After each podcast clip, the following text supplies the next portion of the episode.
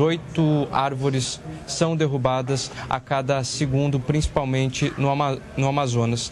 Essa realidade trazida hoje por essa pesquisa vai ser divulgada e, com isso, novas tratativas devem ser realizadas para mudar essa realidade. Tiago. É, estaremos acompanhando o Matheus Coelzer do Rio de Janeiro até mais tarde. 10 horas da manhã. Repita. 10 em ponto. Termina aqui essa edição do Jornal da Manhã, ouvinte espectador. Muito obrigado pela sua audiência. Continue com a nossa programação. Todo o conteúdo está disponível para você no Panflix. Voltaremos amanhã, Adriana, até lá. Combinado. Tiago Berrais, valeu por hoje. Obrigado a todos. Boa segunda-feira, uma excelente semana. A gente volta amanhã a partir das 6 da manhã e esperamos vocês, é claro. Continue ligado na Jovem Pan.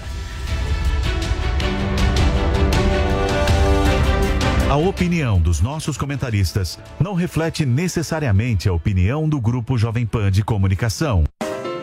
Jovem Pan Morning Show. Oferecimento Lojas 100. Super quinzena de aniversário nas Lojas 100. Venha fazer a festa. Lojas 100. 70 anos realizando sonhos.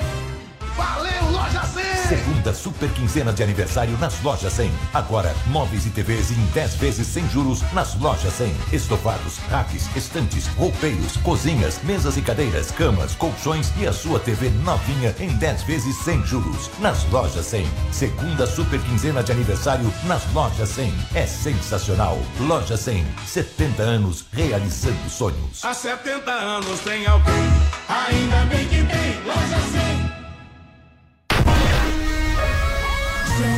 you.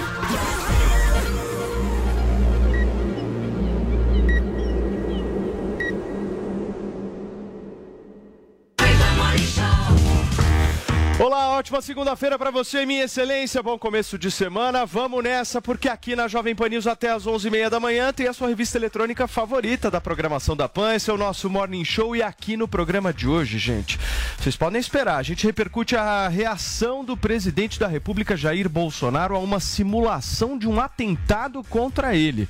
A encenação que tem circulado pelas redes sociais mostra o presidente ferido e caído ao lado de uma moto.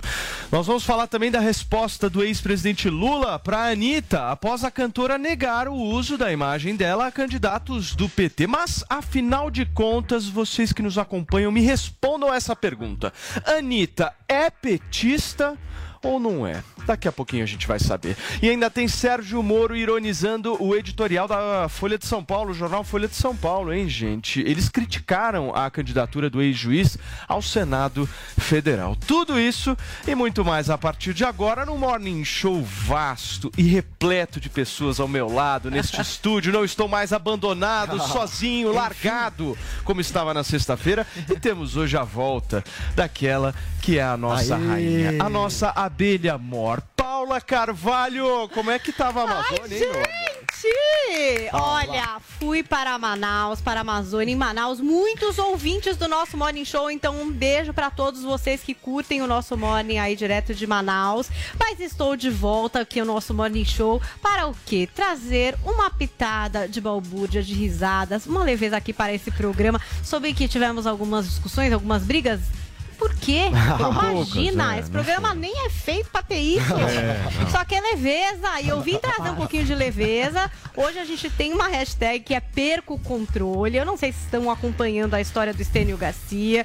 A mulher dele quer que ele use máscara. Interrompeu uma entrevista. A gente vai trazer um pouquinho é, de tudo isso, porque eles conversaram com o Domingo Espetacular esse final de semana sobre esta cena que quem nos assiste por imagens vê, uma certa forçação de barra aí da máscara do Estênio. Vai, Estênio, bota essa máscara, menino! Uma coisa meio louca. Então é hashtag perco o controle. Quando é que você perde o controle? Marilene admitiu que nessa situação ela perdeu um pouco. Daqui a pouco a gente fala um pouco mais dessa história e você participa com a gente. Quero memes, quero brincadeiras, coisas gostosas aqui, que é a especialidade do Twitter, essa rede social tão fofinha e nada tóxica. Tô esperando a participação de vocês por aqui. Muito bem, Paulinha, seja muito bem-vinda de volta aqui ao nosso Morning Show. A gente começa o programa de hoje, gente, com as reações de vídeos de encenação divulgados no sábado e que mostram uma representação de um atentado contra o presidente Jair Bolsonaro. Ele falou sobre a simulação e a gente vai a Brasília agora conversar com a nossa Paola Cuenca, que tem mais informações sobre essa história toda, né? O que, que disse o presidente? Paola, bom dia.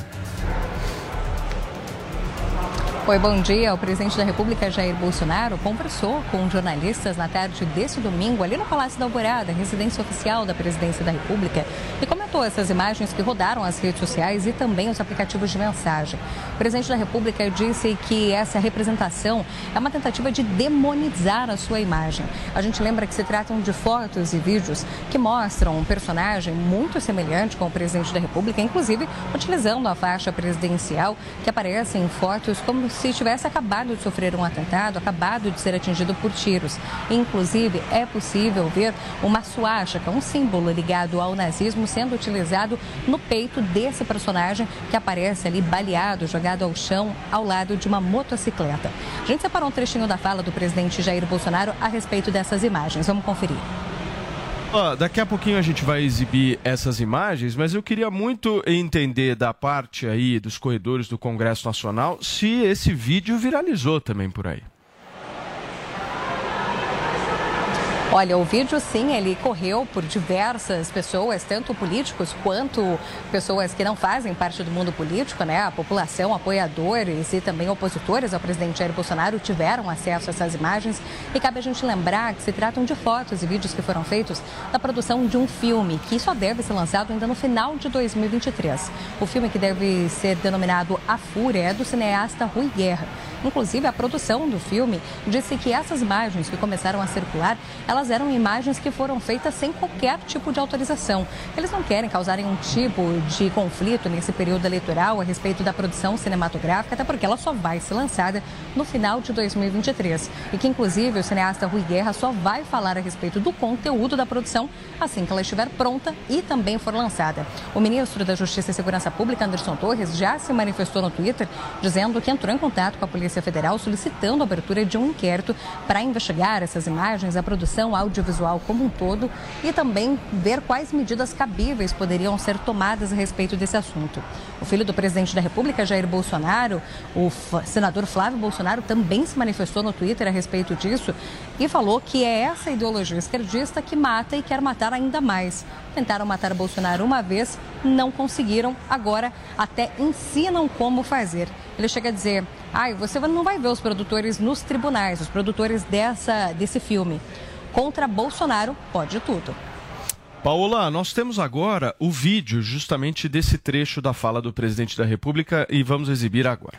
Chegou ao meu conhecimento, vocês podem fazer através da rede zap, é, seria, prova não, tá? Seria uma cena com a floresta amazônica sendo incendiada eu numa motocicleta sendo parado e executado. Tem mais um vídeo que chegou, não, não sei se vai rodar para vocês aí, é das pessoas atirando em mim e tem um vergalhão no meu pescoço também. E foi muito bem feito o vídeo, né? Que a cara que tá ali é exatamente parecida comigo. E lá no final também tá, é no meu peito uma suástica. Ou seja, não sei qual a intenção desse vídeo. Se é para jogar para fora do Brasil, cabeça, cabeça. ou internamente, é demonizando a minha pessoa. Muito bem, gente. Está aí o trecho da fala do presidente da República em relação a esse vídeo. Paola, obrigado pelas suas informações, querida. Qualquer novidade, aciona a gente por aqui. Valeu. Muito bem, vamos começar a conversar sobre esse assunto. O que, que vocês acharam? Daqui a pouquinho tem Paulo Figueiredo aqui. Temos Oi, Guga Noblar. Quem começa hoje? Guga quer começar? Pode é ser. mimimi ou não é? é? É mimimi ao extremo. Olha que. Mas não é só mimimi é propaganda política do Bolsonaro. Ele aproveita essas situações, como ele se aproveitou no filme do Danilo Gentili, é, para criar é, um ambiente, uma narrativa sempre favorável a ele, como se ele fosse uma vítima ou do sistema ou das pessoas, enfim, e não o provocador desse ambiente tóxico, mas sim a vítima dele. Ele está se aproveitando mais uma vez de um filme, como ele fez com Danilo Gentili. Ali ele precisava fazer propaganda para os evangélicos. Ele queria se colocar bem com os, os eleitores evangélicos. Aí ele usou aquele filme para fazer campanha contra uma suposta pedofilia que nunca existiu. Nunca existiu, era um filme, era uma obra, uma ficção. Agora a gente tem a mesma situação, mais um filme, uma ficção, uma obra. A gente nem sabe exatamente o conteúdo do filme, mas é uma ficção que eles estão usando é, como plataforma para fazer campanha política, para o Bolsonaro posar de vítima. Vítima do quê? De um filme, de uma ficção? Do que, que você é vítima, Bolsonaro? Isso, como eu, como eu já disse, é uma obra ficcional de um cineasta chamado Rui Guerra, que só vai ser exibida a partir de 2023, então não vai interferir de maneira alguma na eleição.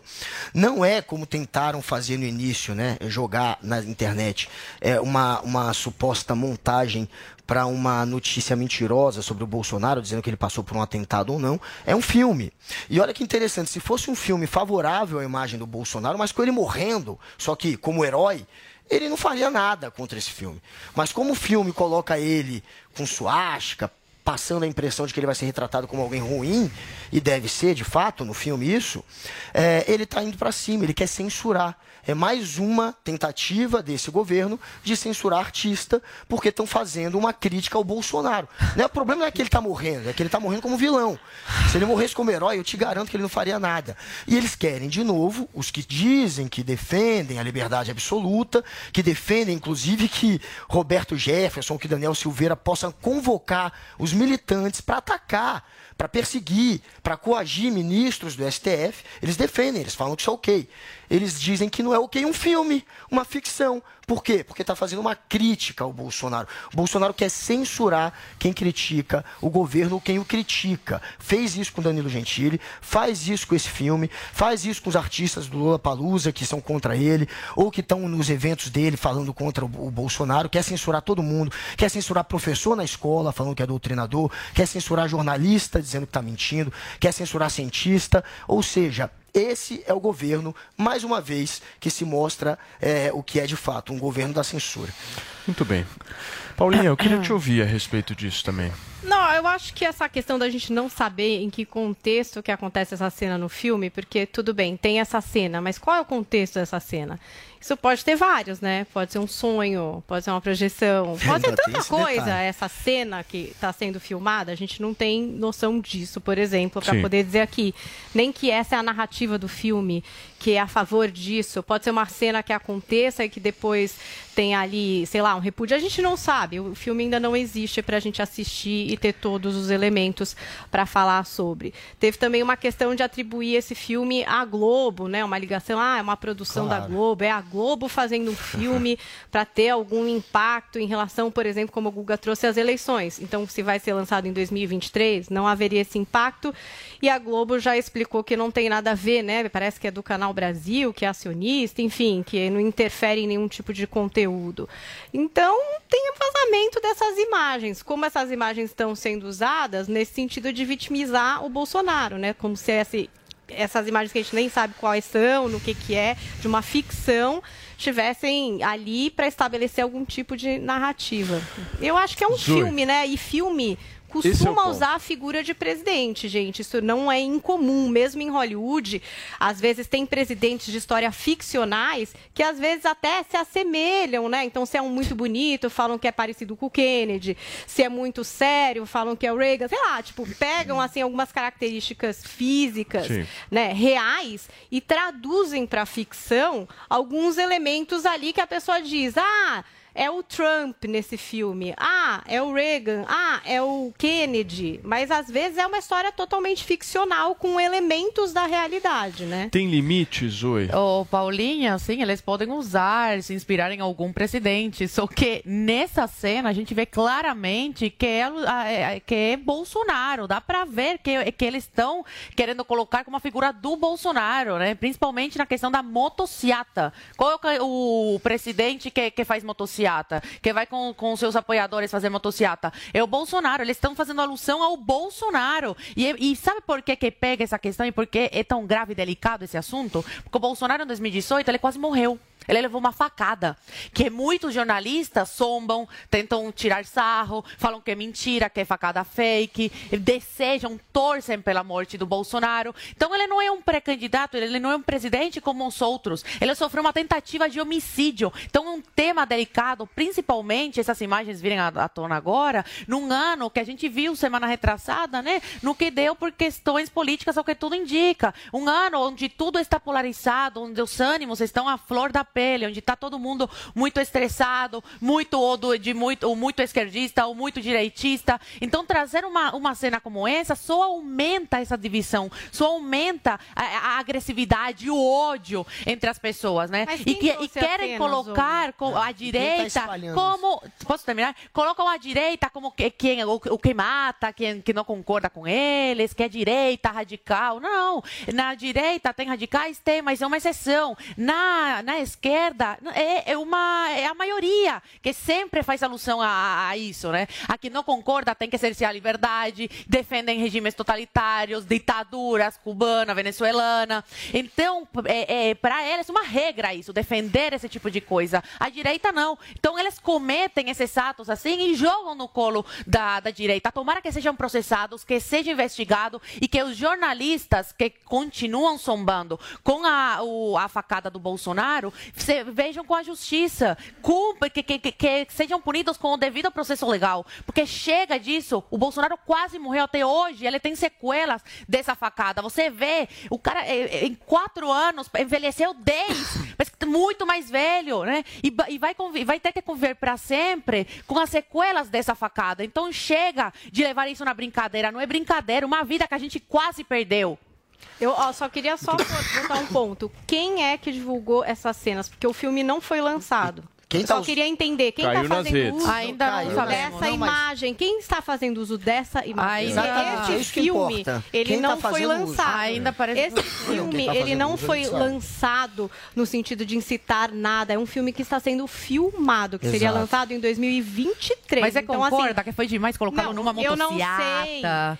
Não, não era o Bolsonaro. Não, imagina. Não, é óbvio que tem Quase morreu em 2018, gente. É muito pesado colocar isso. Não era o Fernando é muito Henrique, pesado, pelo amor de tá Sendo usado, a Zoe colocou que isso está sendo usado é, numa época em que está tá tudo muito polarizado claro. e violento. Mas quem está usando essa imagem? Porque esse que... filme não seria lançado Peraí. agora, gente. Peraí. A gente não veria essas imagens que que você, agora. Você está ensinando que foi a direita que vazou? Não, não sei, tá eu vi por pessoas da direita. É o Bolsonaro. De qualquer forma, de qualquer forma. É uma cena muito pesada para uma pessoa que quase perdeu a vida. Calma, vou passar para vocês. Cadê o ursão aqui? Coloca o ursão para mim, Vini. Cadê ele? Cadê o nosso Paulinho Figueiredo? Tá me ouvindo aí, Paulinho? Por favor, Eu tô aqui firme e forte. Tudo bem, querido? E aí? Bom dia. Viu que temos Paulinha Carvalho aqui, time completo agora. Eu quero ver sangue nesse programa, hein? Não, tô brincando. Olha só. Paulinho, Calma, vou te provocar. Abre aspas. Chega de frescura, de mimimi. Vão ficar chorando até quando? Isso foi uma fala do presidente da República na pandemia. Isso aí que a gente está ah. discutindo não é mimimi, não? Não.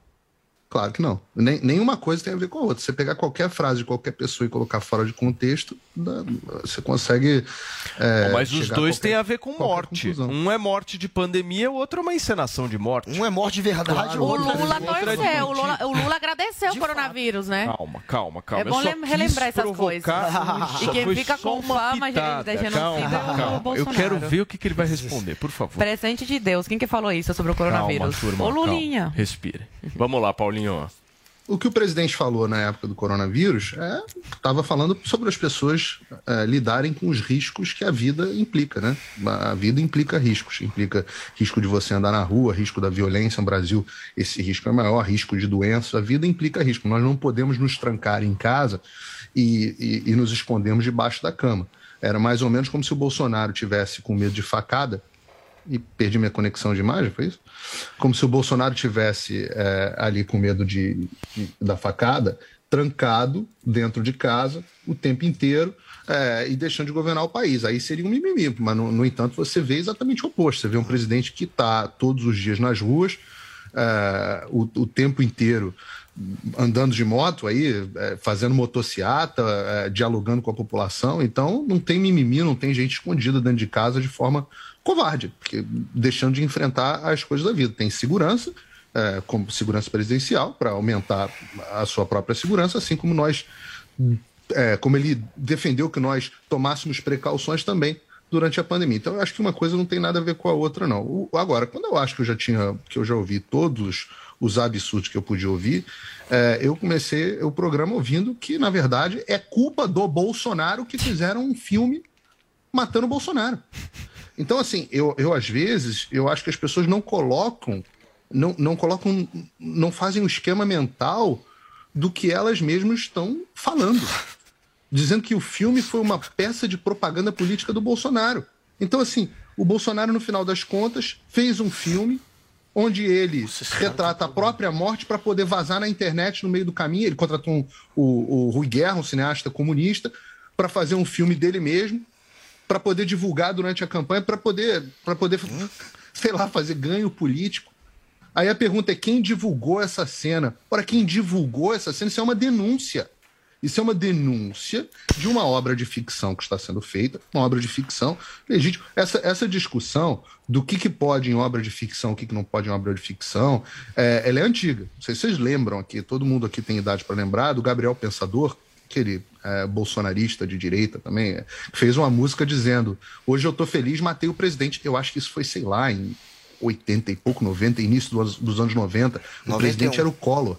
Ele estava feliz que tinha matado o Collor e ele fez uma música que ele jogava futebol com a cabeça do presidente, a multidão comemorava. Acho que foi início da década de 90, né? Porque o presidente era o Collor.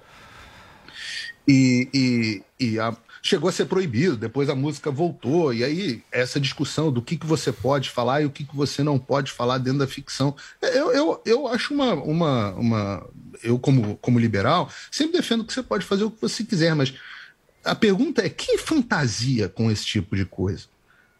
Por quê? Dois- ah, mas vai ser divulgado em 2023. Ora, e quem disse que Bolsonaro não será o presidente em 2023? E caso não seja, é, porventura da- do destino ou das urnas eletrônicas, é, caso ele não seja presidente em 2023, Bolsonaro continuará existindo em 2023 e eu tenho certeza que, independente do que acontecer, será um agente político importante nesse processo. Então a pergunta, no final das contas, é a seguinte: é, a quem interessa fazer esse tipo de coisa? A quem interessa fazer esse tipo de filme? Será que as pessoas vão assistir isso? Ou será que é mais um filme fracassado, como tantos outros filmes fracassados do cinema brasileiro, que são feitos sempre com militância ideológica e nunca com qualidade técnica que a gente precisa? Quando são feitos com qualidade técnica, tem resultado muito bom no cinema. Quando são feitos com militância, assim como no cinema americano, a gente está com vários exemplos aqui hoje em dia, resolvem lacrar, o filme afunda. Resolvem fazer um filme bacana, o filme voa. Nesse caso, Muito bem. especificamente, a pergunta no final das contas, Paulo, é a seguinte.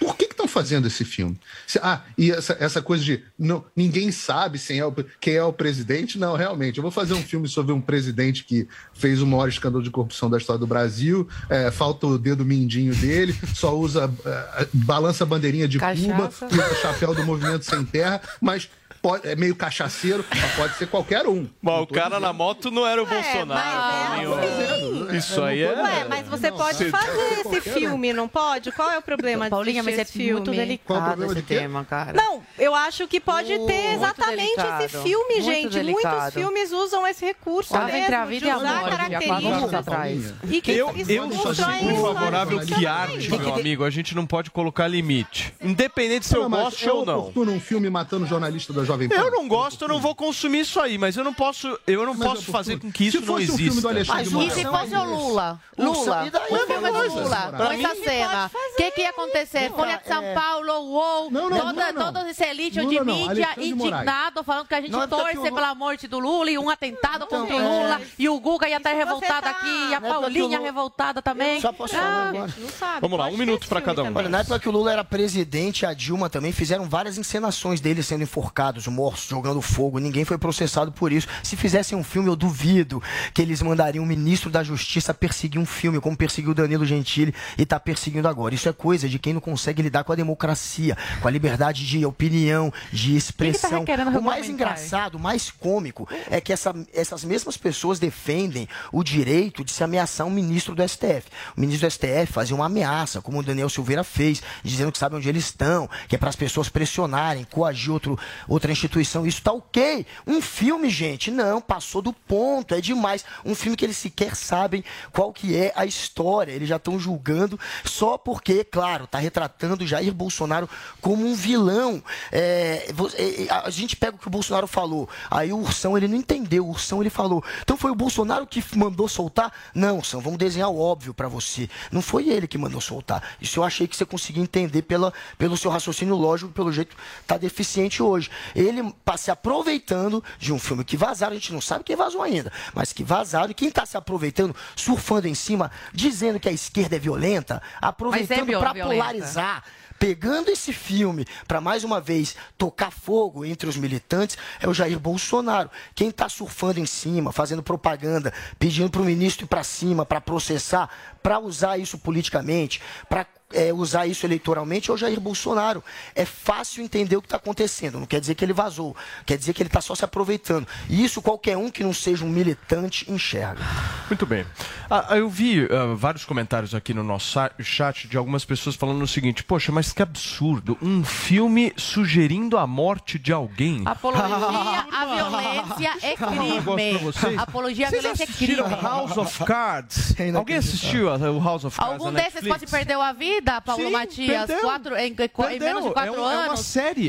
É uma série. É um filme, é uma ficção. É ficção. E o Exato. Bolsonaro quase morrendo em 2018, tá louco? É inacreditável. Ah, O gente, Bolsonaro quase morreu, mas isso é uma ficção. Não, real. fica imaginando se fosse com alguém da esquerda o que aconteceria. Que a direita é violenta, que a direita faz Pra apologia mim- à, pra à mim pode fazer de violência. esquerda, de direita, de centro pra frente, Filme. contanto que seja uma ficção. Ficção. Não, e como presidente... Martínez. Apologia à violência é crime. Eu, eu só fico imaginando o que aconteceria nesse programa com a Paulinha e o Guga, o- no estado que eles estariam, se fosse o Lula no lugar do Bolsonaro, Ah, aí, né, sendo, é induzindo, né, o público a, a matarem-se. Eu queria só ver a indignação deles e, e do- dos companheiros dele, Folha de São Paulo, ou se eles iam ter a mesma indignação. Porque, por um lado, vale tudo, pro outro, opa, não, aí é apologia à violência, aí coitado, né? Eu não tô nem um pouco Ah, indignada. gente, Pode fazer filme com filme, Lula, né? como são feitos filmes diariamente, como são feitos filmes de ataque terrorista, como são feitos filmes Lógico. de intolerância religiosa, racismo, filmes ficcionais que trazem histórias que são difíceis, são polêmicas e são desafios que acontecem no mundo inteiro. Eu Agora. não concordo com o esfaqueamento de ninguém, de presidente. Foi um absurdo o que aconteceu com o Bolsonaro. É um absurdo o que aconteceu essa semana passada, essa história de pessoas Pois se é. matando É. por claramente motivações aí políticas. Eu acho tudo isso um grande absurdo. Agora, histórias ficcionais, elas existem. Muitas vezes elas são violentas e muitas vezes a gente não concorda, Zoe. ficção, é o Bolsonaro aí, fazer cara, um é o filme Bolsonaro. Lula. Eu gostaria que Ah, alguém tem uma criança de fizesse. dois anos. Eu faço questão, Ah, inclusive, pelo de vir de trazer Deus. aqui esse filme. Pode Muito não bem. ter dedo, pode tomar cachaça, pode É o ser rosto do barbudo, presidente, pode Paulinha. ser comunista. É o é rosto uma do ficção. presidente, que ficção, Eu não é o gosto rosto do do, Lula nem do filme. Bolsonaro. É e o se eu rosto do gostasse ou presidente, é a não, motociata pode do fazer um filme. cara. Pode fazer o filme todo mundo. O 2018. filme que quiser. Defensores da Paulo, liberdade é vamos só pra atacar o STF. aqui a nossa discussão. Paulinho, eu fiquei na dúvida se era o Bolsonaro na motociata, hein? Figueiredo não tá aí? Então nós vamos fazer o seguinte, daqui a pouquinho a gente vai continuar esse assunto polêmico aqui no Morning Show e tem mais, hein? Daqui a pouco aqui no programa a gente vai saber, Anitta é petista ou não é? A gente responde pra vocês daqui a pouquinho. Olha aí a foto da Anitta aí. Será que ela é petista? É ou não é? Estrela exatamente na nádega, daqui a pouquinho a gente conversa sobre isso. Olha só, são 10 horas e 27 minutos. É hora da gente conversar com vocês que por um acaso não estão mais aguentando ouvir aquela piada de sempre de que você é um pocatelha, de que você tá careca, de que você, meu amigo, minha amiga, olha, é melhor raspar ou não, vai lá, faz implante. A gente tem aqui um produto, gente, que a gente vem anunciando aqui na Jovem Pan News desde o final do ano passado, inclusive, certo, Exatamente. Andrade? Que é um produto, gente, de altíssima tecnologia. Nós estamos falando aqui de um negócio chamado nanotecnologia e bioestimulantes, inclusive autorizado pela Anvisa, que faz com que estanque a sua queda e que a sua, a sua cabeça possa ficar um pouco mais cheia, certo, Andrade? Exatamente. Que é produto isso é esse? Conta Esse é o Hervik, né, Paulo? A gente já não tá careca de saber porque tem o Hervik, mas a gente tá aqui todos os dias trazendo para vocês esse produto que tem nanotecnologia. É importante a gente entrar nesse detalhe da nanotecnologia, Paulo, porque é o seguinte, antigamente não existia isso na linha de dermocosmético, na linha de cosméticos. E assim, quem sofre com queda de cabelo, a gente sabe que se submete a vários procedimentos, a vários medicamentos, a, as várias coisas aí que é, muitas vezes não tem resultado. A gente sabe que é complicado você achar um produto de qualidade, um produto que funciona. E hoje, graças à nanotecnologia, graças à biotecnologia, Paulo, presente nos produtos, é que a gente começa a ver esses resultados que a gente vê hoje em dia, que, é- que são rápidos, né, Paulo? Porque a biotecnologia, a nanotecnologia, por exemplo, quem está acompanhando na TV, no YouTube, na Panflix, consegue ver o resultado de cinco meses de tratamento agora nessa primeira imagem de antes e depois. Então, assim, a pessoa, ela já começa a perder cabelo, fica careca, ela já acha que não tem mais o que fazer. Essa segunda foto são quatro meses apenas de tratamento, Olha que Paulo. legal, meu. Olha como preenche, olha o resultado que o Hair Vic traz. É porque é aquele exemplo que a gente sempre traz aqui, é como se fosse um fertilizante. Às vezes a pessoa ela Joga tem a raiz. terra, vai lá. Exato. Olha ali, ó. Esse caso, Nossa, esse olha esse terceiro caso, caso é sensacional, Paulo. Por quê? Porque na primeira imagem o cara tava carecaço. Tava Ó, muito olha careca. o cabelo dele lá no fundo, tá vendo? Exatamente. Fundão. Aí o que, que acontece? Quando você olha a pessoa, ela, ela é careca, não tem o cabelo, você olha, parece que tem uma nuvenzinha de pelo. O Hervik, aquela nuvenzinha é, é quase imperceptível. Aquela, a- o Hervik, quando você aplica ele, ele vai lá na raiz do cabelo e essa nuvenzinha passa a engrossar o fio, começa a aparecer o fio, que é a segunda foto que aparece dele ali, ó, no tratamento. Ó, dia 27 do 2 e dia 13 do 6. Quatro meses de tratamento já teve esse resultado. E quem está em casa nos acompanhando, que está se vendo nessa situação, está passando por isso, está tendo muita queda de cabelo, ou está passando por um momento de estresse, que a gente sabe que cai o cabelo também, tem o pós-Covid que cai Covid, o cabelo. é isso Tudo falar. isso que causa queda de cabelo, se você está passando por um momento delicado desse, pega o seu telefone agora, liga aqui pra gente no 0800 020 1726, 0800 020 1726. Pode ligar agora, a ligação é gratuita para você que está acompanhando o Morning. O importante, meu amigo, minha amiga, é ficar cabeludo, né, Paulo? Sem dúvida nenhuma. E a questão da careca, ela é hereditária, né, meu É, querido exato. Andrade? Muitas você vezes é genética. Analisa teu avô, teu pai, a herança que os caras vão fotos. deixar pra você e, meu... Exato. E outra, detalhe, além da, da, da, da calvície hereditária, o que, que acontece? Às vezes o homem ele quer ter a barba preenchida, certo? É. Aí, tá com 30 anos de idade, não tem, tem uns pelos perdidos, acha que não vai mais ter É, barba. é. O que, que acontece? É o caso do Eric, até que tá no nosso telão aqui. Já tava com 29 anos, Verdade. achava que não ia mais ter barba, começou a fazer o uso regradinho do Hervik todos os dias, começou a engrossar o pelo da barba, hoje Não, já tá até pra caramba. desenhando a barba. Então você de Escuta. casa é só ligar 0800 020 1726, Paulo. A gente sabe que o produto é de qualidade, que ele realmente resolve o problema da galera, só que a galera quer saber o seguinte, quem está nos ouvindo e nos assistindo, qual que é o valor dessa história? O que, que você pode fazer de promoção? Vou falar pra você. Porque, meu, a galera tá apertada, mas se divide no cartão, dá pra fazer. Dá pra fazer. A gente facilita, é isso que é importante. Você pode levar o tratamento completo na sexta-feira, Paulo, vou falar Hum. pra você. Quase sobrou pra mim aquilo de lá. Se eu não tivesse falado pro pessoal ligar e falar que era o Paulo que tinha dado a promoção, Você ia ser demitido. É, eu não estaria aqui hoje. Então assim, Mas esse é o foco, vamos Ó, dar hoje de novo. Só que assim, então hoje eu consegui, eu falei bem assim, tá, foi bom, o resultado foi legal e foi o Paulo que deu a promoção. É. Então hoje a gente conseguiu repetir, só que só um lote, Paulo. Não é pra toda a nossa audiência, não Até consigo que horas? disponibilizar um voucher de mil reais pra quem ligar 0800 020 1726. São 200 primeiras vendas. As 200 primeiras pessoas que ligarem 0800 020 1726 vão ter um voucher de milão pra usar no tratamento de um ano. Levou o tratamento de um ano, já garante esse voucher de mil reais, leva a caneca de brinde e o Relax Max também, que é aquele creme pra dor muscular. Então, gente, aproveita. 200 primeiros acaba rápido. O Pega o telefone e liga 0800 020 1726, Paulo. Brinde milão de voucher e mais o tratamento Exatamente, de um por uma segunda-feira tá bom demais. Turma, os 200 primeiros em milão de voucher 0800 020 1726 para ligar agora, não deixa para depois, porque senão você perde um voucher desse tamanho, não é todo dia que a gente anuncia aqui. E parcela o restante em 10 vezes e tá bom Obrigado, demais. Andrade. Valeu, turma. Muito bem. 10 horas e 32 minutos. Paulinha, nós vamos agora para o assunto que tá fervendo, hein? Conta um pouquinho para mim que assunto é esse. Gente, eu tô voltando de férias e eu tô tentando me atualizar, né? Tipo, Anitta é Lula, mas não é PT, mas o PT é Lula. e aí eu não sei, vamos ver se a gente vai chegar numa conclusão hoje aqui nesse Morning Show. Porque teve aquele momento que a Anitta foi lá e disse o seguinte: olha, não sou petista e nunca fui, mas esse ano estou com Lula e quem quiser me ajuda para fazer ele bombar aqui na internet, TikTok, Twitter, Instagram, é só me pedir que estando ao meu alcance, não sendo contra a lei eleitoral, eu farei. Bom, aí teve a foto que a gente até já mostrou aqui no começo do programa da Anitta, toda de vermelho, estrela do PT na busanfa, o L do Lula aqui no cotovelo e o Lula postou. Foi ela que foi lá e postou essa foto, na é verdade. Só que aí nesse fim de semana a Anitta avisou o seguinte para o pessoal do PT: olha, atenção, candidatos do PT, atenção, partido PT. Eu não sou uma apoiadora do PT e não sou petista.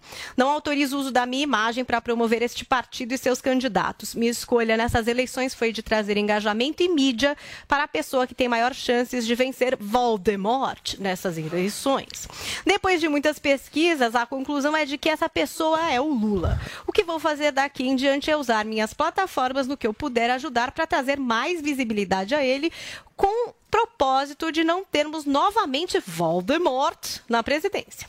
Mas que isso fique bem claro, meus ideais políticos e as coisas que eu acredito ficaram para as próximas eleições. Este ano meu foco é fazer minha parte e não dar brecha a esse possível pesadelo de reeleição. Não usem meu nome e minha imagem para promover a candidatura e o partido de vocês, porque quem usar vai tomar logo um forão.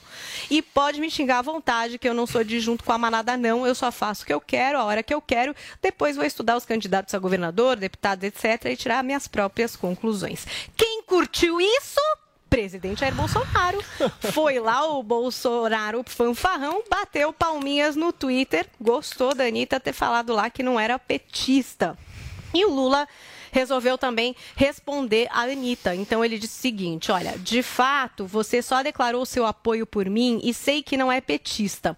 O PT tem milhões de militantes, simpatizantes e também tem gente que não gosta do partido, mas mesmo assim está conosco nesta caminhada porque precisamos que o Brasil volte a ter democracia e paz. Anitta respondeu, então vamos que vamos, Dumbledore, defendendo a Sonserina pela democracia, gente.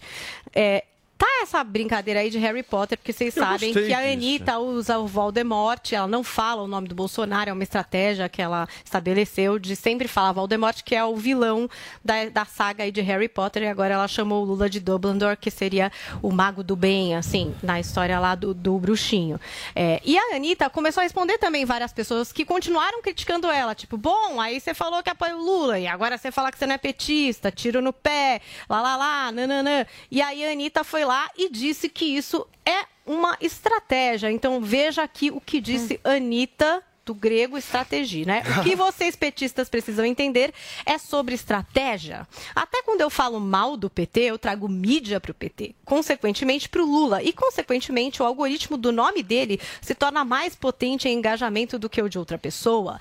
Logo, mais gente vai querer falar dele para ter engajamento. Logo, as redes dele com assuntos realmente importantes crescem e aí está o lucro. Por isso, não se deve mencionar no nome de Voldemort, nem sua imagem, nem as coisas que ele escreve. Sacou? Mídia negativa também gera mídia e espaço de tempo de fala. Agora eu quero saber, Anitta, é Lula, é petista, tem estratégia, não tem estratégia? O Morning Show vai fazer sua grande análise. E eu quero entender por que, que ela foi se meter nisso, hein? O que, que você acha, Paulo Figueiredo? Será que ela aí. acordou e falou, meu Deus... Ela tá lá em LA, maravilhosa, na Rodeio É. Lola Palusa, Todo um França negócio e tudo. chiquérrimo. Passou em Lisboa, foi pra Capri. E aí, hein? Bom, a pessoa que tatua o fiofó, você já sabe o quanto que ela gosta de aparecer, né, querido? Então, assim, se o assunto do momento é eleição, a pessoa quer aparecer falando de eleição. Agora, é é uma coisa, prime- coisas maravilhosas, né? Primeiro, o PT roubou a Anitta. Depois de ter roubado tudo que já roubou, ele foi lá e roubou a Anitta para si próprio. O que era de se esperar. Aí agora vem uma pessoa que eu avisei para vocês que não era a estrelinha mais brilhante do céu. E ela posta uma foto. Cadê a foto da, da- da- dela, da mula? Aí, a foto. eu- vocês leem Lula. Eu leio mula. Cada um que quer, né? Porque hum, coloca uma foto de uma mula e escrevem Ula do lado, eu leio mula imediatamente.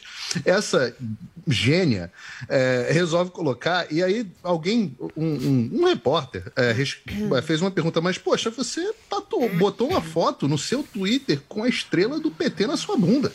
É, você não acha que isso deu margem para as pessoas acharem que, que você era do PT? Aí, aí a, a nossa é, próxima integrante da Academia Brasileira de Letras escreveu, escreveu assim: ela, ela ainda tira a chacota da inteligência dos outros. Ela escreveu assim: Ai, gênio, eu não usei para o meu lançamento, até porque a música já estava lançada, and.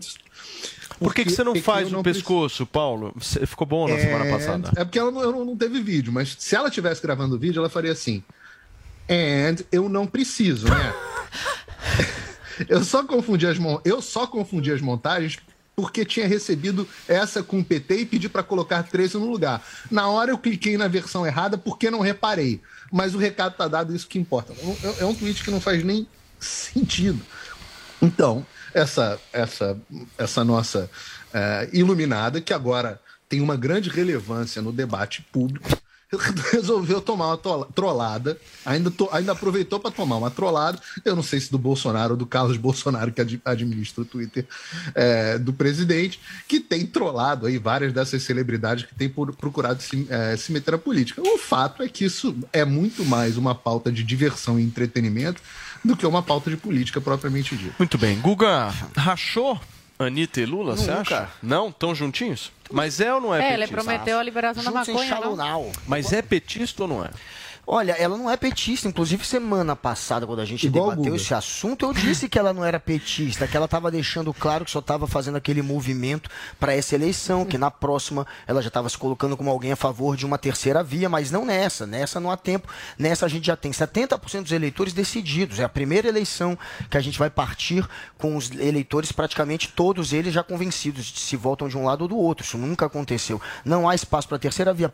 A Anitta sabe disso. E ela quer, ela não é uma candidatura pró-PT, é isso que os petistas precisam entender, e nem pró-Lula. Ela é uma candidatura anti-Bolsonaro. E isso é muito bom para o Lula. É melhor para o Lula ter uma Anitta não petista, que inclusive vire vitrine para ser atacada por parte da militância, como virou, e que com isso mostre que aqueles que não são petistas também podem votar no Lula, do que uma Anitta militante do PT. Isso não atrairia de fato aquele eleitor mais indeciso. E ela tem um poder de influência que é gigantesco. É por isso que o Ursão e tantos outros estão tão chateados e não estão mais dançando é, a poderosa em casa com o ursinho Meu dele. Deus. Por que ele parou de dançar poderosa? Por que ele para, tá, critica tanto a Anitta? Porque a Anitta tem engajamento, tem influência e está se movimentando politicamente. No Lula Palusa, quando o Bolsonaro quis censurar os artistas, quando o partido dele quis censurar os artistas, o que, que ela fez? Quando disseram que não iam poder fazer manifestações anti-Bolsonaro no Lula Palusa, ao custo de uma multa lá, que era pesadinha, acho que eram 50 mil, não me lembro o valor, ela disse que bancaria a multa de quem quisesse se manifestar. Ali ela já começou a comprar uma briga grande. Ali ela já marcou posição.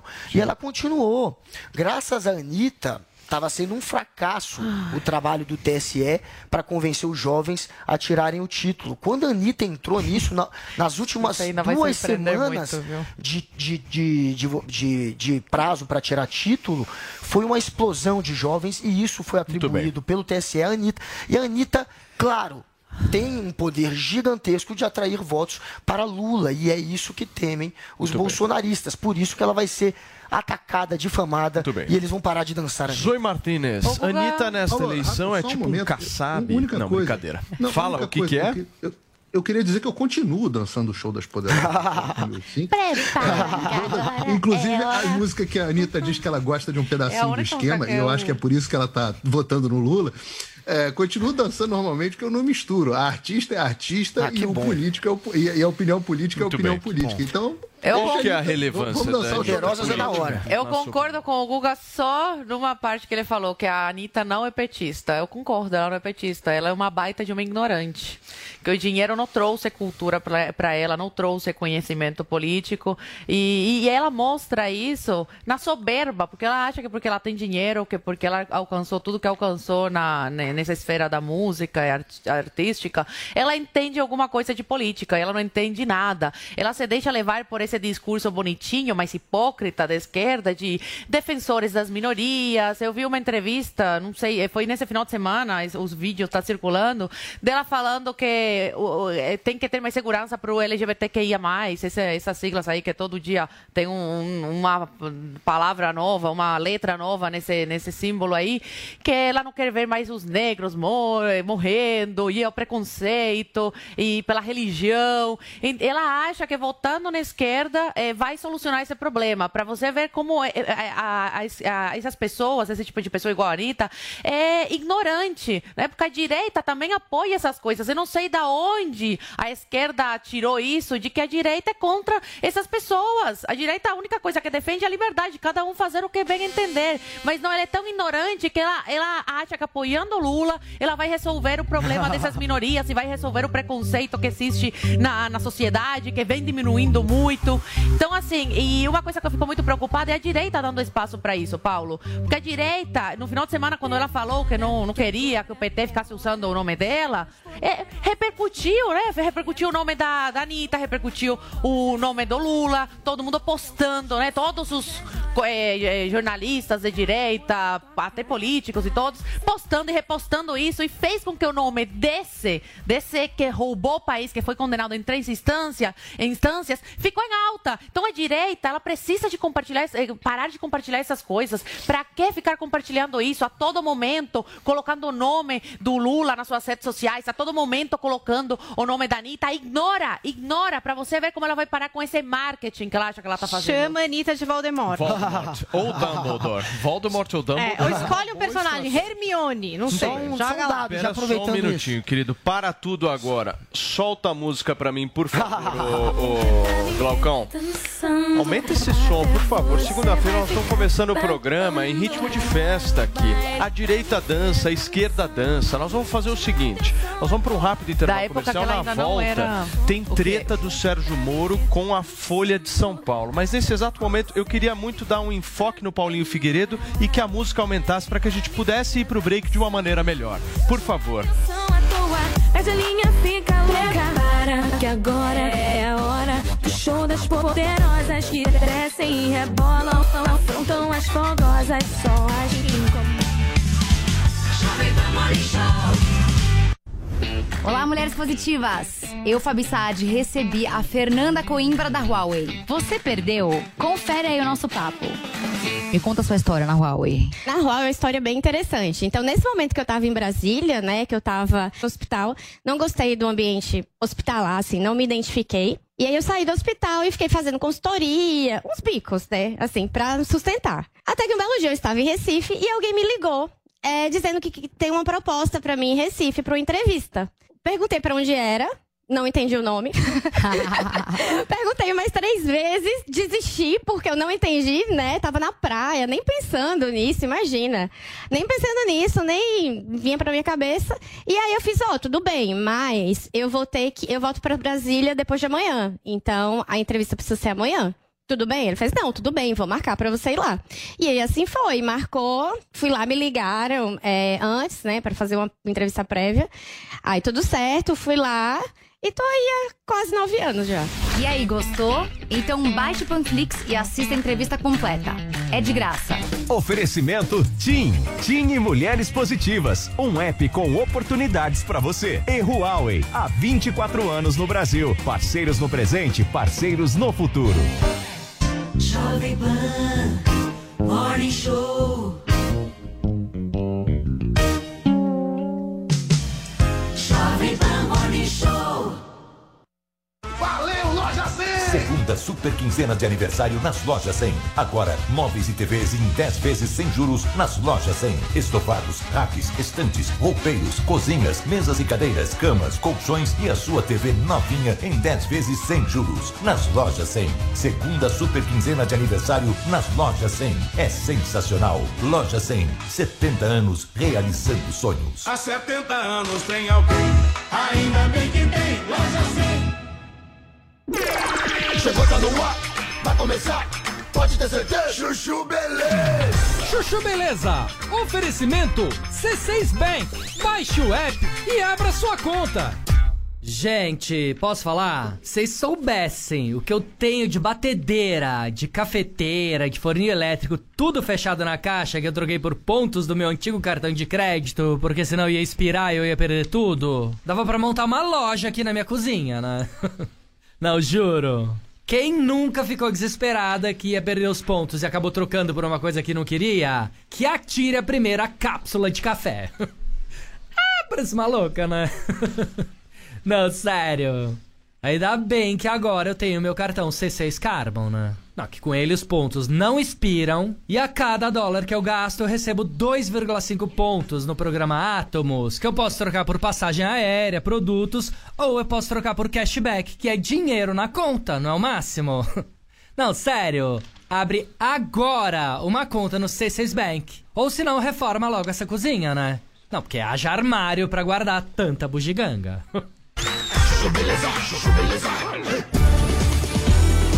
Sandra, meu nome é Sandra. Gente, posso falar? Tá um caos viajar de avião, né? Não, sério. Depois que a gente começa a viajar de jatinho, a gente desacostuma, né? Enfim.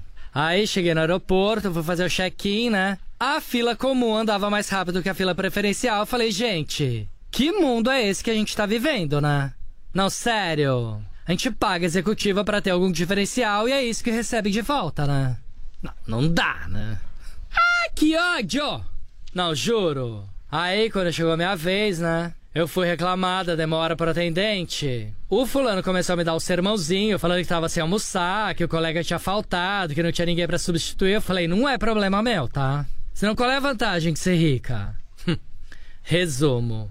Fulano me botou na última poltrona da executiva, com a cabeça quase encostando naquela cortininha, que deu horror. Aí, cada vez que vinha um comissário da econômica, abria aquela cortininha, eu gritava: Ah, que nojo! Eu gritei tantas vezes que no final o pessoal só passava pelo outro corredor do outro lado, só pra não ter que ouvir meus chiliques, né? ah, parece uma louca, né? Pelo menos aprendi uma lição, tá? Só distrato atendente de companhia aérea se eu já tiver feito o check-in online e tiver com a poltrona definida. Sandra, meu nome é Sandra. Chuchu Beleza! Quer ouvir mais uma historinha? Então acesse youtube.com barra chuchu beleza.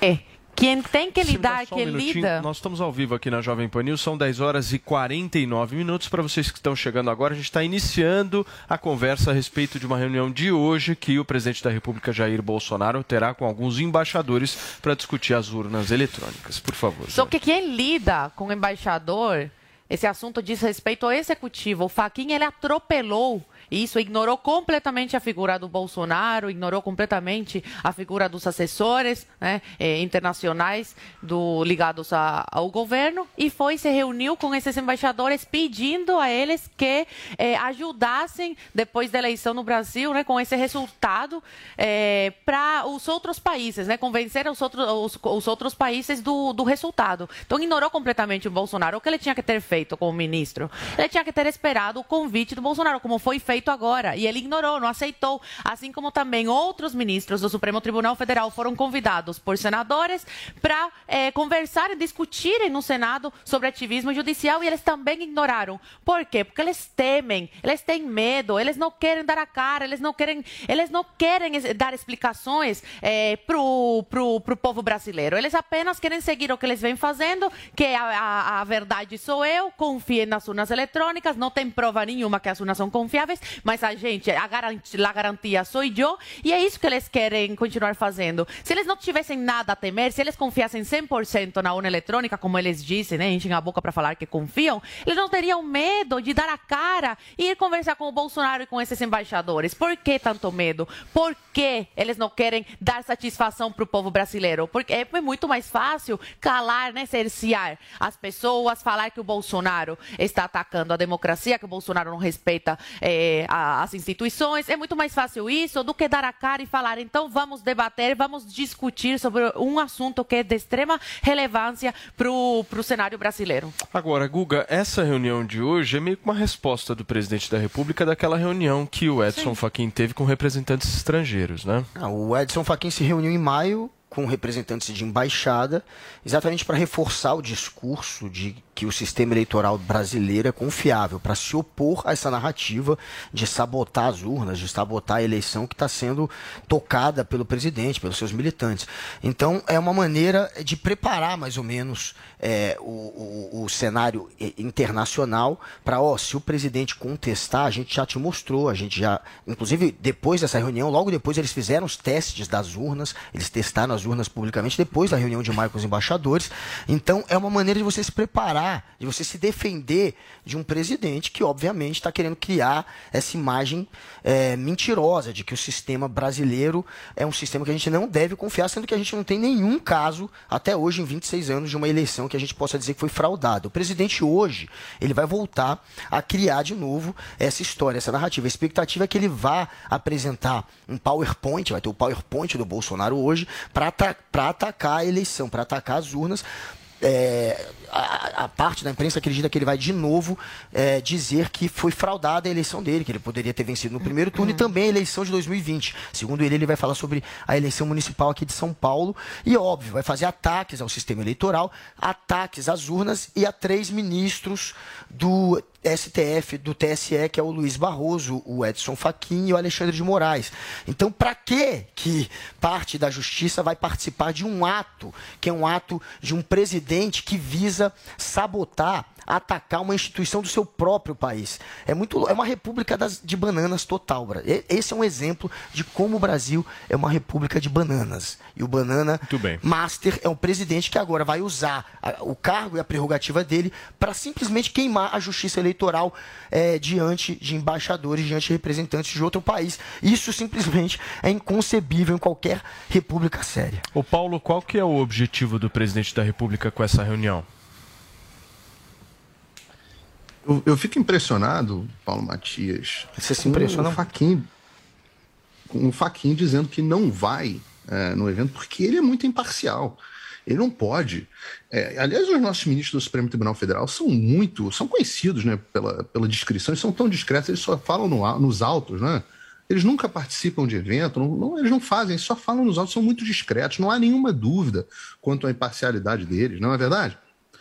O Faquin e os demais ministros, alguns dos ministros do Supremo Tribunal Federal, estão em uma campanha aberta, aberta de difamação das instituições brasileiras. É exatamente o oposto do que o Guga está dizendo.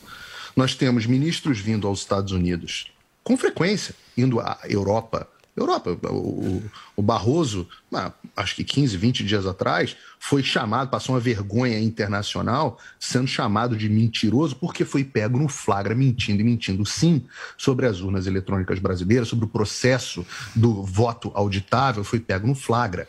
Uh, e tem visita em Harvard, Boston, Massachusetts, é, em, entrevistas, todas eles, todas elas sempre difamando as instituições brasileiras.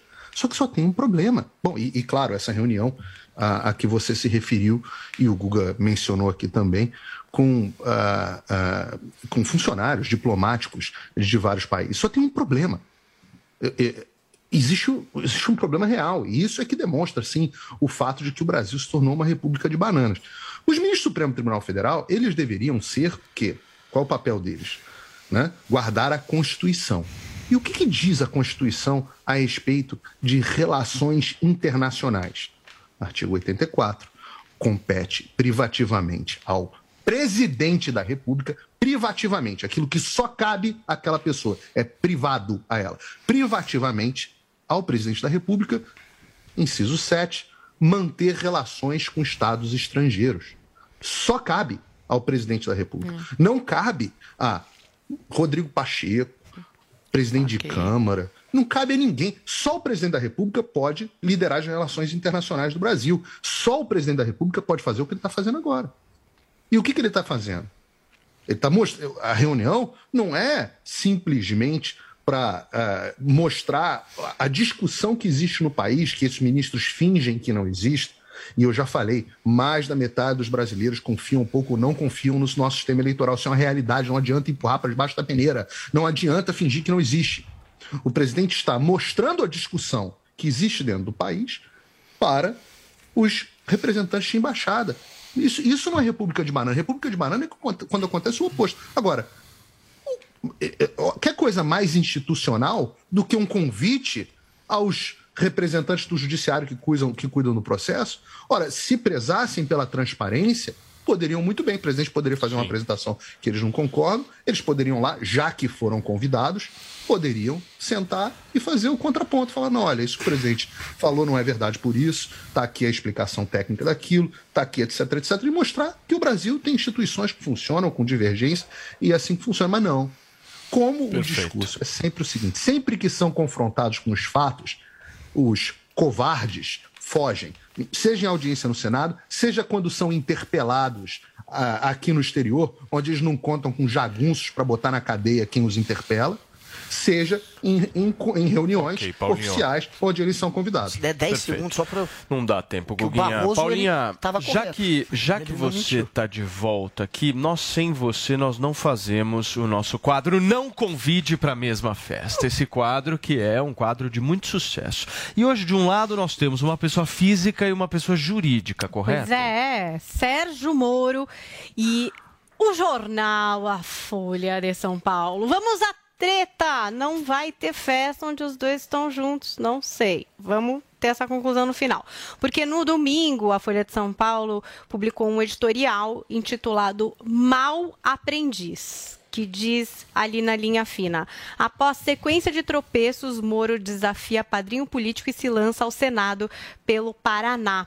Eu vou ler alguns trechos para vocês entenderem um pouco do contexto do tom né, desse editorial da Folha.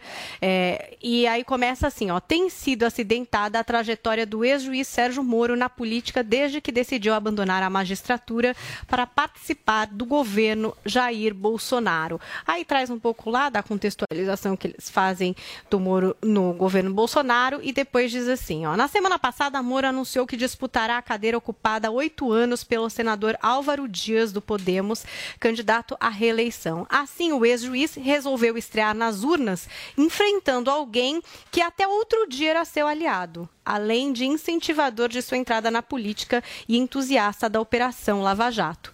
O percurso até aqui sugere que sobra autoconfiança a Moro, mas mostra também que falta ao neófito humildade para aprender com os próprios tropeços. Moro diz que deixou a toga para ser ministro de Bolsonaro porque pretendia fortalecer o combate à corru- corrupção, achando que podia contar com o chefe e receberia por gravidade apoio para suas propostas colecionou fracassos.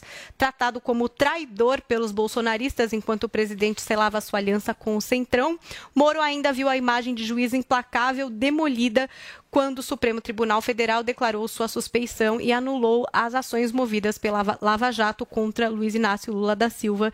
E assim segue esse editorial da Folha. No Twitter, Moro disse o seguinte: leio o editorial da Folha de São Paulo contra a minha pré-candidatura ao Senado pelo Paraná. Coerente. Para a Folha de São Paulo é Lula livre e a corrupção a gente vê depois, disse aí o pré-candidato Sérgio Moro. Muito bem, Paulinha, um minutinho para cada um de vocês. Guga começa. Que injustiça, Sérgio Moro. A Folha de São Paulo, ela também é, caminhou com você nessa narrativa da Lava Jato, te tratou como herói por tanto tempo, nunca te incomodou por muitos anos, junto com toda a grande mídia. Só depois que eles viram que você tinha teto de vidro que passaram de fato a noticiar como um jornalismo tem que fazer quando tem notícia.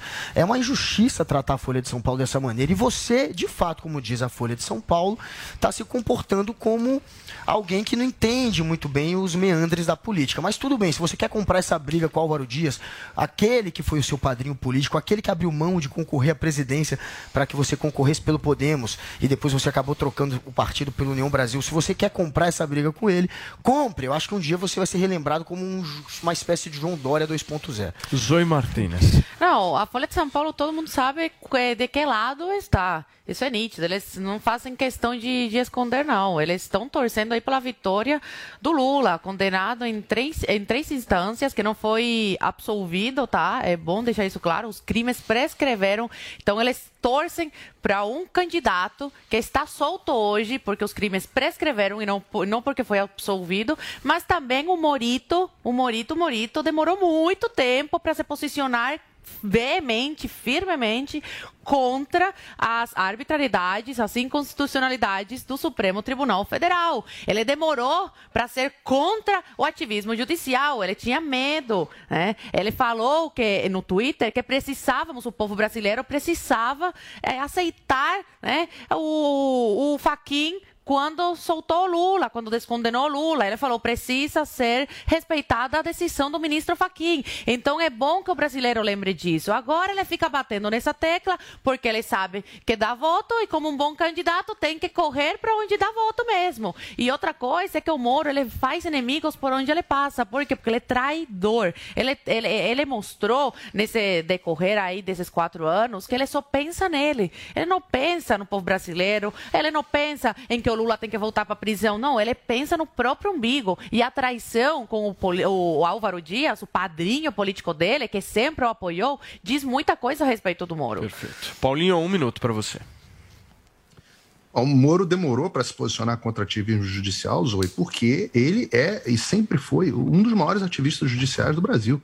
É que a direita bateu palma para os ativismos do, do Moro e da Lava Jato porque eram úteis para destruir o Lula naquele momento. E sempre que a gente constrói, é, que a gente quer uma coisa certa e constrói do jeito errado, dá nessa, nesse desastre que está ocorrendo agora no Brasil. Então é por isso que o Moro não se posicionou contra o ativismo judicial, porque essa é a essência dele. Se você estudar a trajetória acadêmica dele, inclusive, essa é a essência dele. A trajetória dele como juiz, essa é a essência dele, de um ativista. Graças ao bom Deus, o presidente Bolsonaro eh, caiu em si e não o colocou no Supremo Tribunal Federal, senão a gente ia ter um dos piores lá dentro. Mas Agora, na briga os entre crimes que ele julgou, Paulo- todos estavam certos, né? Não, o problema é que ele julgar foi só pro lado você- do PT, ele não investigou o ele PSDB.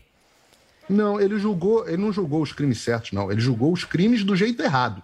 E, e não julgou nem os crimes que deveria ter julgado. O que ele fez foi um conluio com o Ministério Público para julgar do jeito errado as pessoas que são, eram sim bandidos. Se tivessem feito o trabalho que, eh, que precisava ser feito, eh, a situação poderia ser muito diferente. Hoje nós temos que chamar o Lula de inocente graças ao, ao trabalho porco do Sérgio Moro e do pessoal da Lava Jato. Agora, na briga entre a Folha de São Paulo e o Moro, eu fico com a briga. É, deixa os dois aí se arrebentarem. A única ressalva que eu tenho que fazer nesse caso é bem curta, é a seguinte. A Folha de São Paulo normalmente coloca as suas opiniões nas suas notícias. Nesse caso, eu não vou nem criticar, porque eles colocaram opinião pela primeira vez no lugar onde ela tem que estar, na parte de opinião, na parte editorial.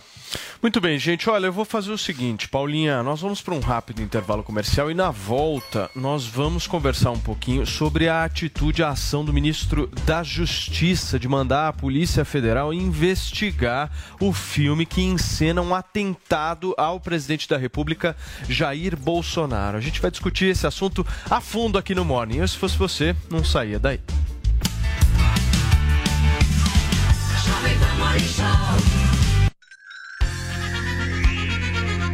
A Jovem Pan apresenta Conselho do Tio Rico. Senhoras e senhores, Daniel Zuckerman, aqui na Jovem Pan, tem ele, o tio Rico, que te dá o conselho e ele vem numa alegria. que você tá aqui? Que, Eu tô que- com uma que livro mala é aqui. Eu tô com uma mala cheia de livro. Ca- Acabei de ganhar. Eu cheguei de um congresso, minha mulher queria que eu fosse lá no congresso de psicologia, psiquiatria.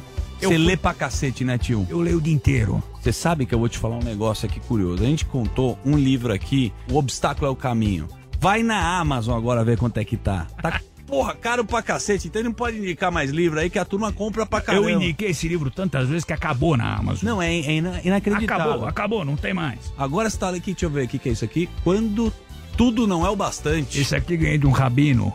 Boa. Esse aqui eu tô lendo com muito carinho. É? Esse quando tudo não é o bastante. É bonito. Pô, se a gente discutiu bastante o livro, você me deu lá. O Meyer Nigri também gosta Meyer. Nigri que me deu, é verdade. É verdade, porra. Ele fala que na vida tem duas tragédias. Uma é não conseguir o que você quer e a outra é conseguir. Exato, porque quando você chegar lá, você vai falar: o que, que eu vou fazer agora? Por isso que é sempre importante subir a barra, vai subindo. Quando você chegar lá no topo, você olha pra trás e fala assim: agora eu quero o próximo. Legal, legal, legal, legal. Eu gosto, eu gosto da sua linha de raciocínio que a gente sempre pensa pra frente. Agora deixa eu fazer uma pergunta do conselho. Porra, você é um cara que entende muito de itens de luxo. Por quê? Vale a pena assim, relógio tá caro pra caramba. A gente tá vendo o cara comprar, meu. Inflação, Zucca. inflação. Inflação. subiu. Mas- Inflação de serviço, de produtos, de carro, de bens de luxo, de tudo. Mas normalmente o cara pega um negócio, porra, pra usar, né, meu? É ou, verdade. ou pra mostrar também, né, tio? A maioria é pra mostrar. E é um setor que você acha que vale o investimento ou você acha que vai cair? Daqui a pouco vai baixar tudo aí vai chegar no preço. Você sabe que eu adoro relógio. Eu sei. E altíssima relojoaria. Quais? Quais? Patek Philippe? Patek Philippe, Ademar Piguet, Lange Zone, adoro Rolex. Rolex pro dia a dia pra bater, adoro. Só que Rolex pra bater é maravilhoso. subiu tanto de preço, mas tanto de preço, e as empresas estão falando, porra, se a gente continuar nessa, nesse nível de preço, vai continuar vendendo. É, tem demanda. E tem demanda, porque o dinheiro ele tá em algum lugar, seja no bolso do agro, seja no industrial, seja lá fora. Então é o seguinte, na minha visão, tá tendo uma correção de preço agora, os relógios estão começando a dar uma pequena queda, ainda mais por conta do dólar. Mas os itens de bem de luxo vão continuar subindo. É igual a Apple, É vai continuar subindo. Pode ter no curto prazo aí uma desvalorização, mas vai continuar subindo. Sensacional. Pô, você podia me dar um Patek Philippe, né? Eu tá, te- tá quanto na promoção Patek Philippe? Promoção não existe, mas dá em torno de uns 100 mil dólares você já compra um belo de um Patek. Então aí pra gente... A minha mulher me deu um, botou, passou no meu cartão 800 mil dólares. Porra, meu. Você imagina, eu nem vi a cara do relógio. Agora, qual que é o relógio mais brega pra finalizar, que você acha? Hublot. Por quê, tio? Hublot, ele acha que é um Patek Philippe, cobre igual. Quando você coloca no pulso, parece de plástico, que vem no McLanche Feliz. Esse foi o conselho do tio beijo Rico. grande. Aqui na Jovem Pan. Conselho do tio Rico. Jovem Pan Morning Show. Jovem Pan Morning Show. Quer acompanhar os conteúdos da Jovem Pan sem pagar nada?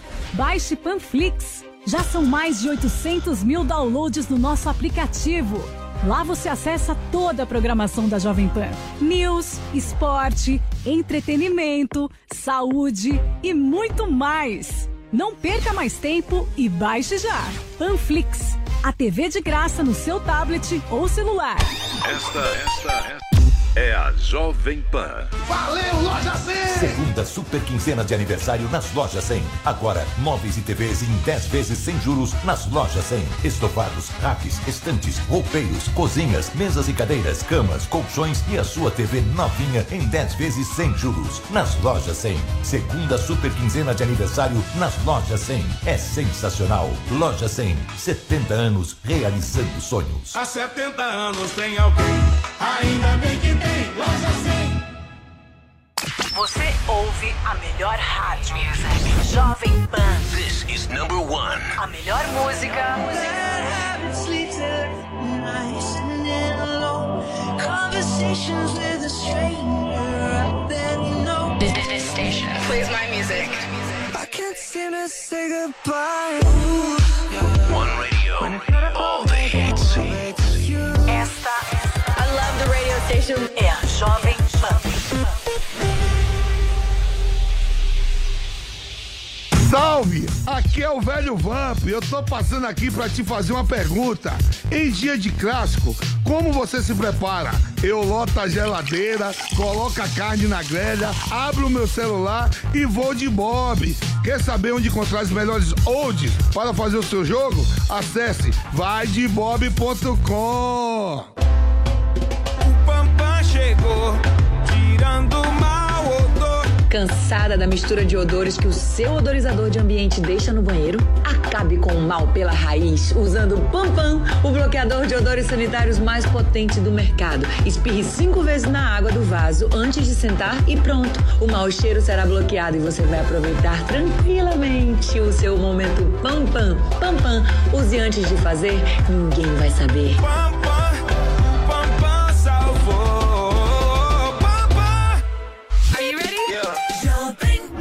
Been a throw up the sex in a uh huh. And I can put you in. I can put you in. I've been a throw up the sex in a uh huh.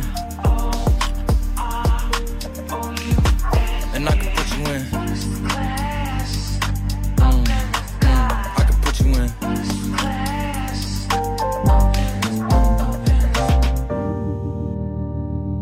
see the whole city from this balcony. Back in 2019, I was outside freely, but now they got it out for me. I don't care what frat you was in, you can't out for me. Keep dreaming. Pineapple juice, I give a sweet, sweet, sweet. I know what they like, so I just keep cheesing. Hard drive full of heat seeking. Tryna come the same day as Jack rethinking. You don't need Givenchy, you need Jesus. Why do y'all sleep on me? I need reasons. I got plex in the mail peak season. Shout out to my UPS workers making sure I receive it. You could do it too, believe it. I've been a throw up the sex in a uh-huh. And I can put you in. Mm, mm. I can put you in.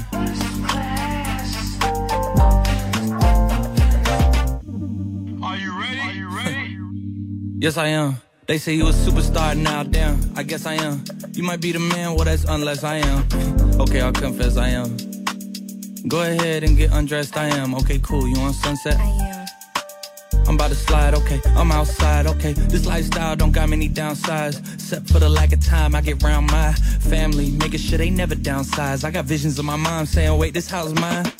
Can't lie, I'm on Angus Cloud 9. I got him on the bandwagon now, about time. I ain't even got no downtime. Every time I speak, she say, yeah, that sounds fine. I've been a throw up the sex in her. Uh huh. And I can put you in.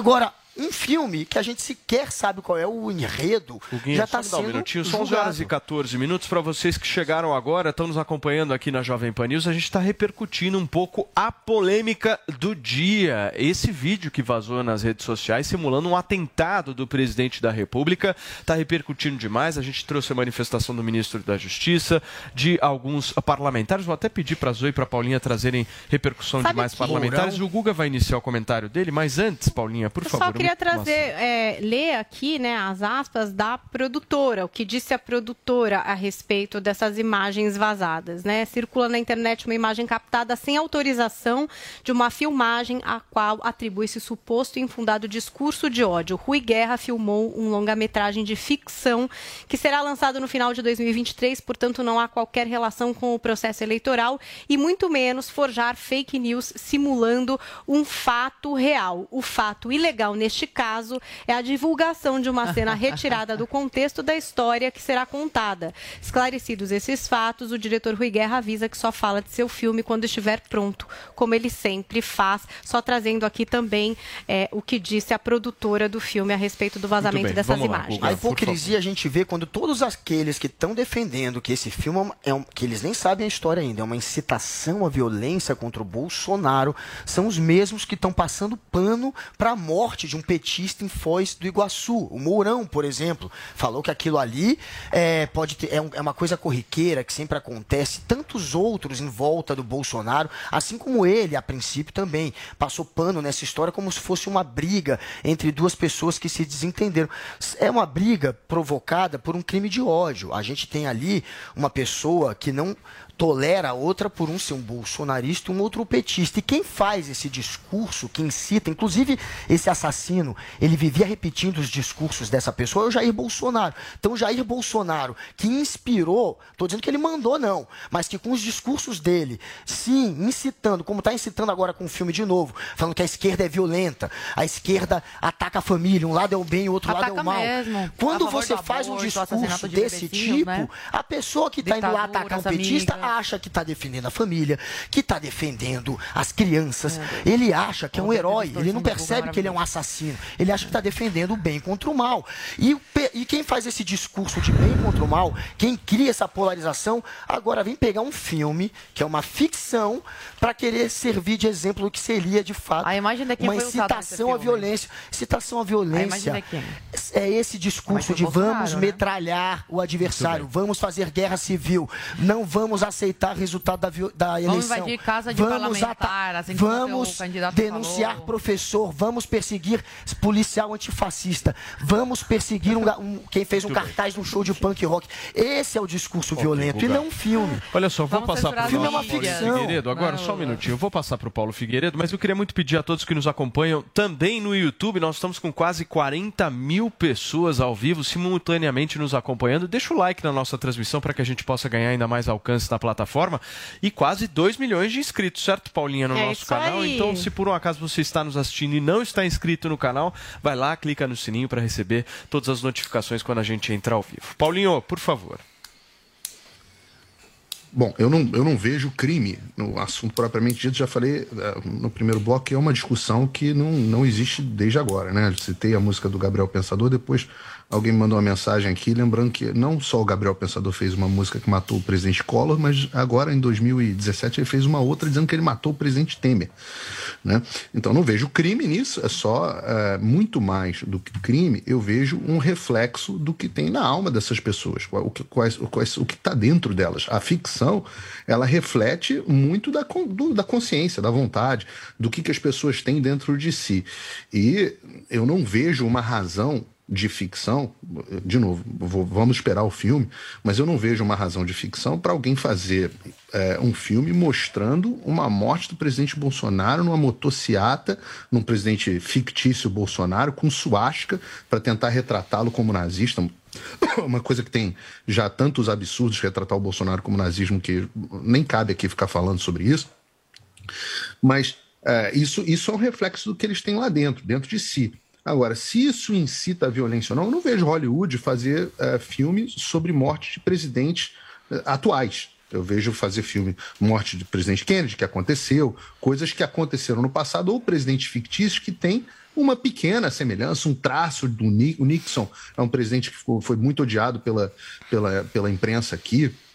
É, então ele, ele e era uma figura meio caricata, então o pessoal usava muito Nixon, George Bush, também presidente com aparência do, do George W. Bush, mas nunca de forma tão explícita assim, em um momento de tensão. Tem um pouco de responsabilidade é, e, e- até um pouco mais de bom gosto. Muito bem. Costuma, costuma ter em Hollywood. Agora, Rapidinho, é Paulinho, por favor.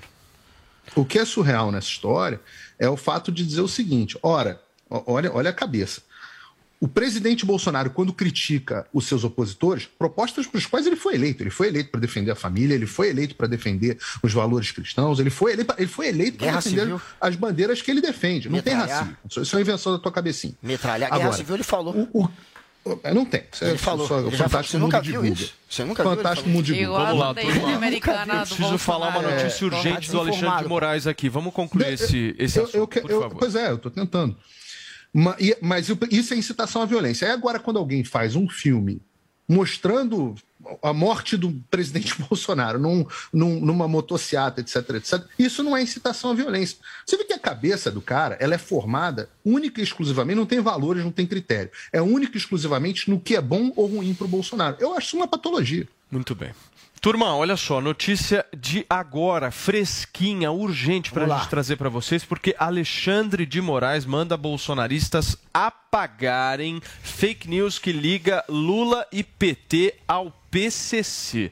Vou explicar para vocês. O ministro do Supremo Tribunal Federal e presidente, inclusive, em exercício do Tribunal Superior Eleitoral, Alexandre de Moraes, atendeu um pedido feito pelo PT e concedeu uma liminar para que bolsonaristas e sites que publicaram notícias que ligam o ex-presidente Lula ao PCC e ao sequestro de Celso Daniel e também assassinato do ex-prefeito de Santo André, Celso Daniel, apaguem imediatamente essas publicações. Essa decisão foi assinada, inclusive, ontem à noite, domingo, dia 17, durante o plantão. E Moraes também determinou que todos os conteúdos sejam removidos que tiraram do contexto uma fala do petista, dando a entender justamente que o ex-presidente teria comparado a população sobre a, a população pobre a papel higiênico, já que seriam úteis apenas nas eleições e depois poderiam ser descartados. Ou seja, mais uma ação do Alexandre de Moraes em relação ao enfrentamento ao bolsonarismo. Eu quero uma avaliação de vocês. Zoe começa. O que é fake news, Paulo? O que é fake news? O que eles não gostam de ouvir? A opinião das pessoas? O que essas pessoas falaram de ilegal? Se tem várias denúncias, o, me- o próprio Valério falou de possíveis ligação, eh, possível ligação aí entre o PCC e o PT. O contador do Lula, durante mais de 10 anos, contador pessoal dele, do filho dele, das empresas do filho, que parece que tem ligação, está sendo investigado, está sendo tirado a limpo, que tem, parece que tem ligação com o PCC também. O que essas pessoas falam de, de mentira? Elas apenas estão repercutindo notícias que estão saindo e precisam ser apuradas. Como qualquer democracia sólida, a pessoa tem ou deveria ter esse direito de ir na sua rede social e postar a sua opinião. Não cabe ao Alexandre de Moraes falar se é verdade ou mentira. Como ele sabe se é verdade ou mentira? Se está sendo apurado, se está sendo investigado, se as denúncias estão pipocando aí. Então, mais uma vez, a gente vê aí a tirania do Alexandre de Moraes. O poder que esse homem concentra nas mãos, dado pelos petistas, pelos esquerdistas. Porque tudo que acontece, que deveria ser resolvido dentro do parlamento, eles saem correndo como Randolph, saem correndo para a cinha do, dos ministros do STF. E com isso se concentrou poder nas mãos deles. Tanto é que hoje, com uma canetada, eles mandam pre prender até deputado federal em exercício de mandato. Mandam excluir posts de opinião do povo brasileiro. Então é muito preocupante o que está acontecendo no Brasil. É muito preocupante. Onde um ministro chega e fala: não gosto dessa tua opinião, é mentira, mesmo você não sabendo se é mentira ou verdade, e apaga. Isso a gente só vê, e isso eu só vejo em ditaduras, não em democracia sólida. Então será mesmo que a gente está vivendo numa democracia no Brasil? Será que isso aqui é uma democracia? Onde hoje eu dou minha opinião e durmo preocupada, pensando que no dia seguinte eu posso ser presa, posso ser processada pelos ministros por se sentirem ofendidos ou por acharem que eu estou espalhando fake news? Desculpa-me, se isso aqui não é democracia, não. Olha só, gente, o ministro Alexandre de Moraes também ordenou a, re a remoção. ah, Eu falei das publicações a respeito de PCC e do sequestro do, do assassinato do ex-prefeito de Santo André, Celso Daniel, mas ele também eh, ordenou a remoção de algumas outras publicações em que associariam Lula e o PT ao nazismo e ao fascismo. Essas publicações foram é associado a isso o tempo foram publicadas pelo senador Flávio Bolsonaro, filho do presidente da República, e também pela deputada federal Carla Zambelli. Essa liminar concedida pelo Alexandre de Moraes também tem como alvo os deputados Otônio de Paula e Hélio Lopes, do PL do Rio de Janeiro. Paulinho, por favor, você. Meu Deus do céu. É, o Brasil é sempre desafiador, mas vamos lá. Tem site de notícias e as pessoas de direita, tem muita gente, tem muita gente de direita aqui que assiste a Jovem Pan, e elas devem tomar cuidado com determinadas fontes. Eu vejo e passo muito tempo em grupo eh, de apoiadores de Bolsonaro falando, gente, essa notícia é falsa. Gente, não- preste atenção nessa fonte, preste atenção nisso, isso é, isso é obra de ficção. Tem muita, tá? E, e tá realmente eh, cada vez mais na internet. Tem uns, uns vídeos de YouTube que falam coisas absolutamente falsas e as pessoas, às vezes, não têm o senso crítico para verificar que aquilo é falso. Qual, qual o processo para isso? A, a pessoa que se sente agredida entra com um processo de calúnia, injúria, difamação e, e corre o processo legal e remove isso. Não é isso que está acontecendo. O que está acontecendo é uma decisão de um ministro monocrático, é o que parece, de um ministro do Supremo Tribunal Federal, que está determinando o que é a verdade, aliás, sem nenhum devido processo legal. Ah, é, é impossível você associar o Lula, por exemplo, ao nazismo e ao fascismo? Depende.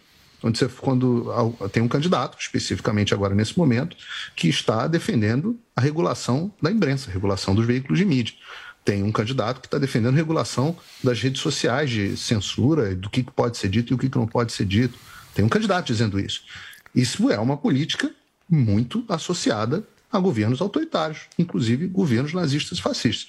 Eu não vejo essa mesma coerência na hora de, de remover, por exemplo, conteúdos que associem o presidente Bolsonaro ao nazismo. Por exemplo, nós estávamos citando agora, um minuto atrás, um- um filme, uma obra de ficção, mas que associa, bota o Bolsonaro com a suástica ou alguma coisa do tipo, quando ele vai morrer nas imagens. E tantas outras, quantas reportagens, se você botar até Folha de São Paulo, qualquer jornal, quantas reportagens, quantas personalidades, quantas figuras não associam o presidente Bolsonaro a fascismo e nazismo sem um pio, sem um pio do Perfeito, Supremo Paulo. Tribunal Federal ou do Tribunal Superior Eleitoral. Uma, E- eu, e tenho, não há. eu tenho dois minutos de programa. Eu preciso ouvir o Guga Noblar e os tweets, por favor. Eu- eu só- um, um segundo, só para eu terminar.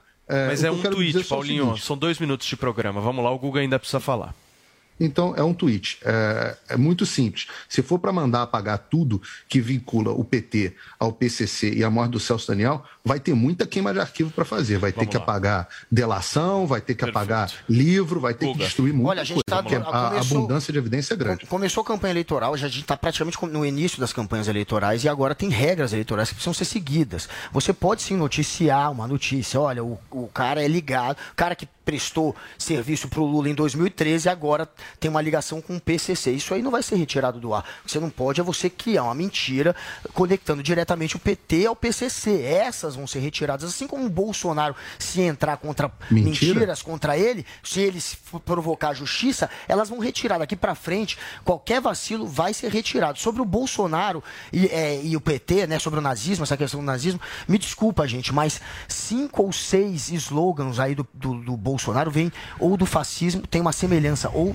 ou é inspirado, ou tem uma semelhança muito parecida com, faz, com slogans fascistas e com o nazistas. Procurem, inclusive, uma matéria do Ariel Palácio. Joguem uma matéria Paulinha, sobre isso. interessante. por favor, Paulinha, os nossos Vocês vão re- ele remonta Conta pra mim como é que foi a nossa hashtag. Olha, hashtag perco controle. Eu escolhi que tá Kézia Chaves. Eu não, hashtag perco controle há duas semanas. Graças a Deus, estou medicada. Literalmente tomando os remédios em dia, Kézia, que é super ouvinte aqui do nosso Morning Show. Seguiremos com o nosso chá de camomila e medicação se necessário, né, Paulo? Muito bem, turma, nós vamos ficando por aqui. Deixem o like, hein? Vocês estão nos acompanhando no YouTube. Vamos passar de 10, 15, 20 mil likes aí. Valeu, beijo, tchau.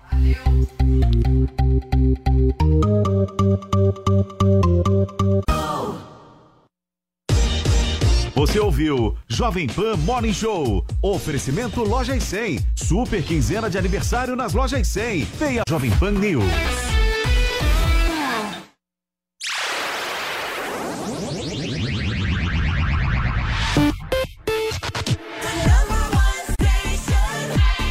Back to the hits. A melhor rádio.